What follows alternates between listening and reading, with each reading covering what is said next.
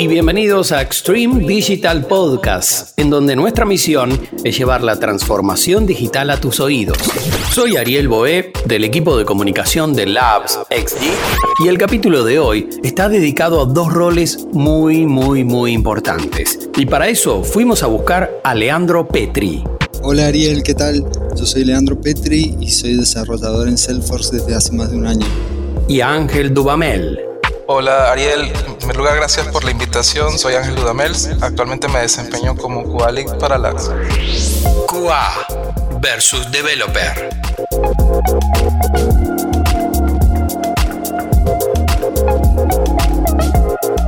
Hola Leandro, hola Ángel, bienvenidos a Extreme Digital Podcast, ¿cómo están? Todo bien, por suerte. Todo bien. Bueno, la verdad que un placer tenerlos. Ahora sí, este, en este capítulo tan especial, tan particular, preguntarles y que me vayan contando, ¿hace cuánto que, trabajan en Labs? Por ejemplo, vos, Leana, ¿hace cuánto que estás trabajando acá en Labs? Eh, yo entré en Labs en agosto del año pasado. Este, y bueno, la verdad que fue descubrir un mundo nuevo dentro del desarrollo, ya que desconocí, si bien tenía experiencia de varios años desarrollando y en funciones de liderazgo, eh, la plataforma Salesforce es un mundo aparte dentro de lo que es eh, la informática. Tengo aproximadamente siete meses, igual como lo comenta Lean, para mí dentro, digamos, del, del área de testing, eh, si bien es cierto, he trabajado con diferentes industrias, para mí la plataforma Salesforce es totalmente nueva. Bueno, bien, vamos ahora así a, meternos de lleno en los roles, ¿no? Primero eh, hablamos con, con Lea, le preguntamos y queremos saber qué es lo que hace un developer Salesforce.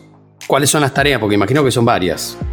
Bien, en primer lugar, un developer Salesforce es full stack, es decir, que tiene que tener conocimientos de UI, tiene que tener conocimientos de backend, este, tiene que saber mediar entre la parte de la programación declarativa y, la programación propiamente dicha, ya que con la parte declarativa en Salesforce se ahorra mucho tiempo.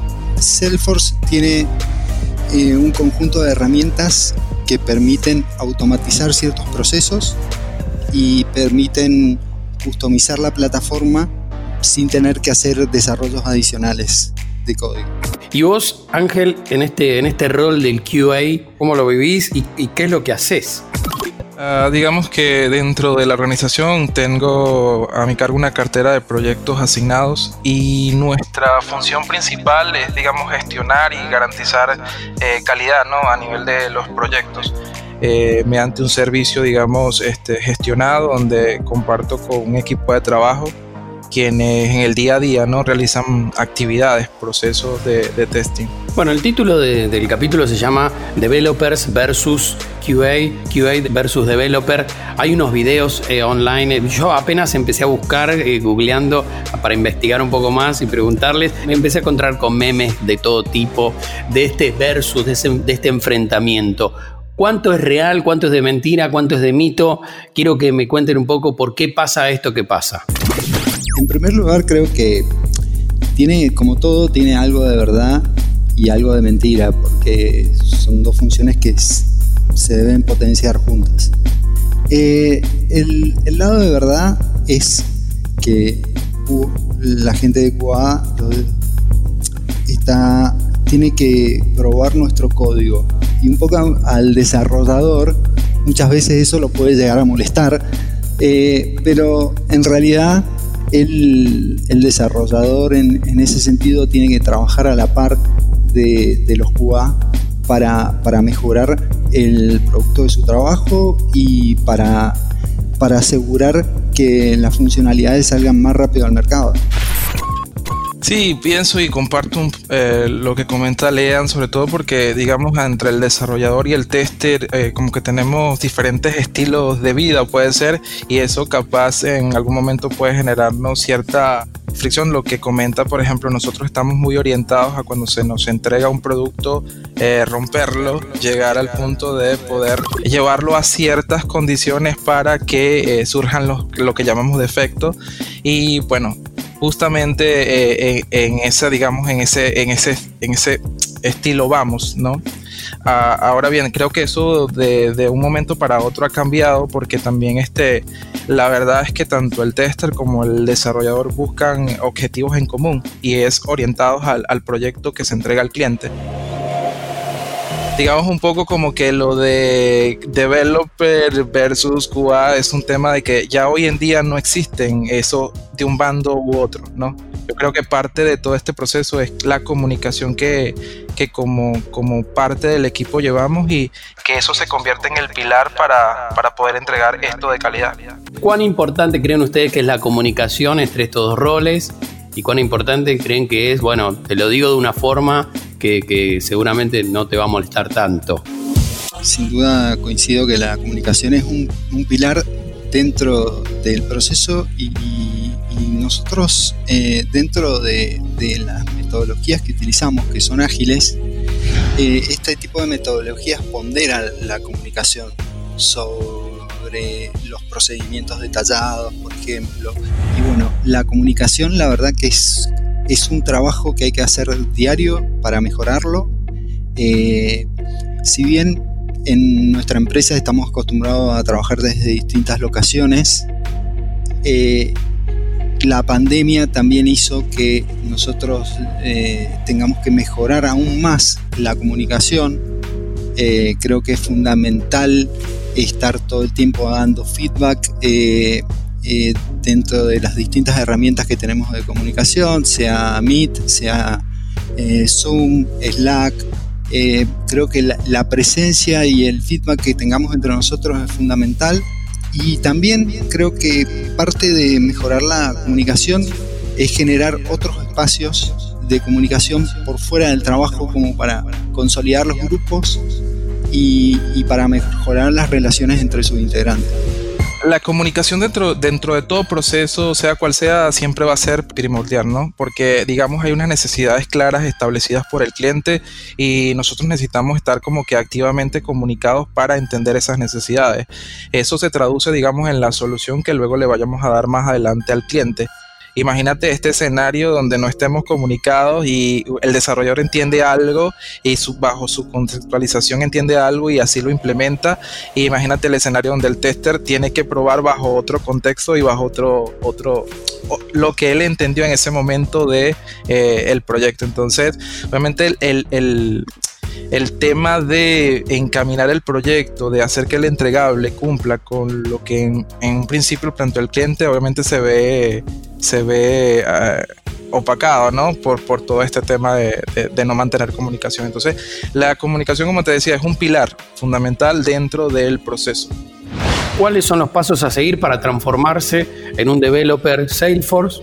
qué pasos hay que seguir, qué hay que estudiar, dónde hay que acercarse. Eh, se puede sacar absolutamente todo eh, de, las redes sociales, se puede aprender a través de la investigación en Google. Si bien la educación formal es importantísima y te sienta las bases como para aprender a desarrollar sobre cualquier eh, lenguaje que exista o que, o llegue a existir, eh, Salesforce tiene una plataforma de aprendizaje gratuita que es muy buena, que es Trailhead, en la cual ellos tienen una metodología muy buena de enseñanza y permite ir avanzando, ir ganando puntajes, credenciales, mostrar tu trabajo, eh, comunicarte con otros desarrolladores para, para hacer preguntas. Y la verdad que es espectacular para el aprendizaje. Y después, eh, una vez que ya adquiriste cierta experiencia, podés optar por hacer ciertas certificaciones, que es lo que hace Salesforce para avalar el conocimiento de los desarrolladores. Y bueno, eso también te abre otro mundo de, oportunidades laborales. Yendo al tema de las oportunidades laborales, creo que eh, nosotros dentro de lo que es eh, el, el mundo IT estamos en una burbuja con respecto al resto se están creando todo el tiempo nuevos trabajos con mejores salarios y dentro de esa burbuja hay una burbuja muy importante que es la de Salesforce. Salesforce es uno de los de las tecnologías que más trabajos eh, son requeridos en todo el mundo. Si vos te pones a analizar eh, el, top 5 de cada país de los trabajos más requeridos. Está seguramente los, gente que trabaja en, en distintos puestos de Salesforce y con los mejores salarios también. Así que es un mundo muy divertido y que tiene muchas oportunidades para, para crecer. ¿Cómo fue tu camino para llegar a transformarte o llegar a este rol, Ángel? Un poco como lo que dice Leandro sobre la, la, formación profesional. En principio necesitas de, tener un, una formación básica en, el área de sistemas, ¿no? Para entender un poco lógica, eh, tema de desarrollo de procesos, estructura de datos. Entonces ese, ese, primer paso tienes que darlo a nivel de formación profesional.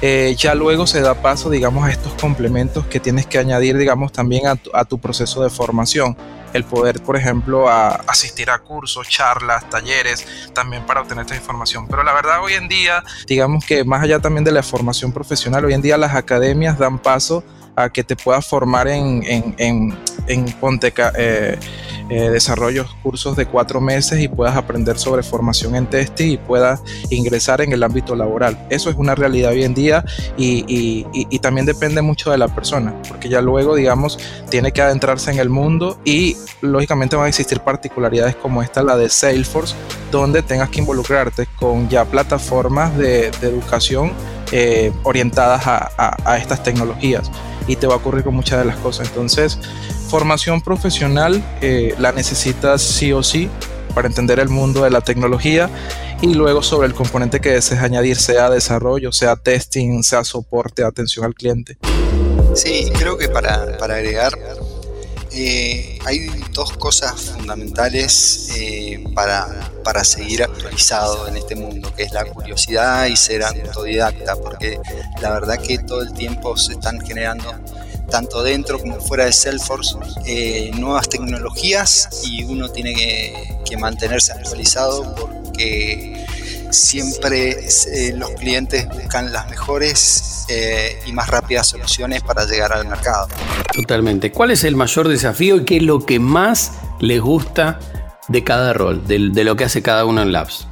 Creo que obviamente el mayor desafío es llevar esas necesidades de, del cliente a, un producto terminado y que, y que al, fundamentalmente que al cliente le sirva, o sea, también porque el cliente puede tener distintas necesidades, pero eh, por, por, ahí no, esas necesidades, ayudarlo a, a establecer la, la, prioridad en las mismas, cómo se van a implementar, cómo se van a desarrollar y, cuáles son los caminos que, que, van a conducir mejor al objetivo, digamos. Todo eso es un, realmente un, gran desafío y es totalmente, es, es cambiante día a día. Nosotros obviamente estamos con, las metodologías ágiles, estamos abiertos a, a, los cambios de necesidades constantes de, de, eh, de los clientes. Por ejemplo, sin ir más lejos,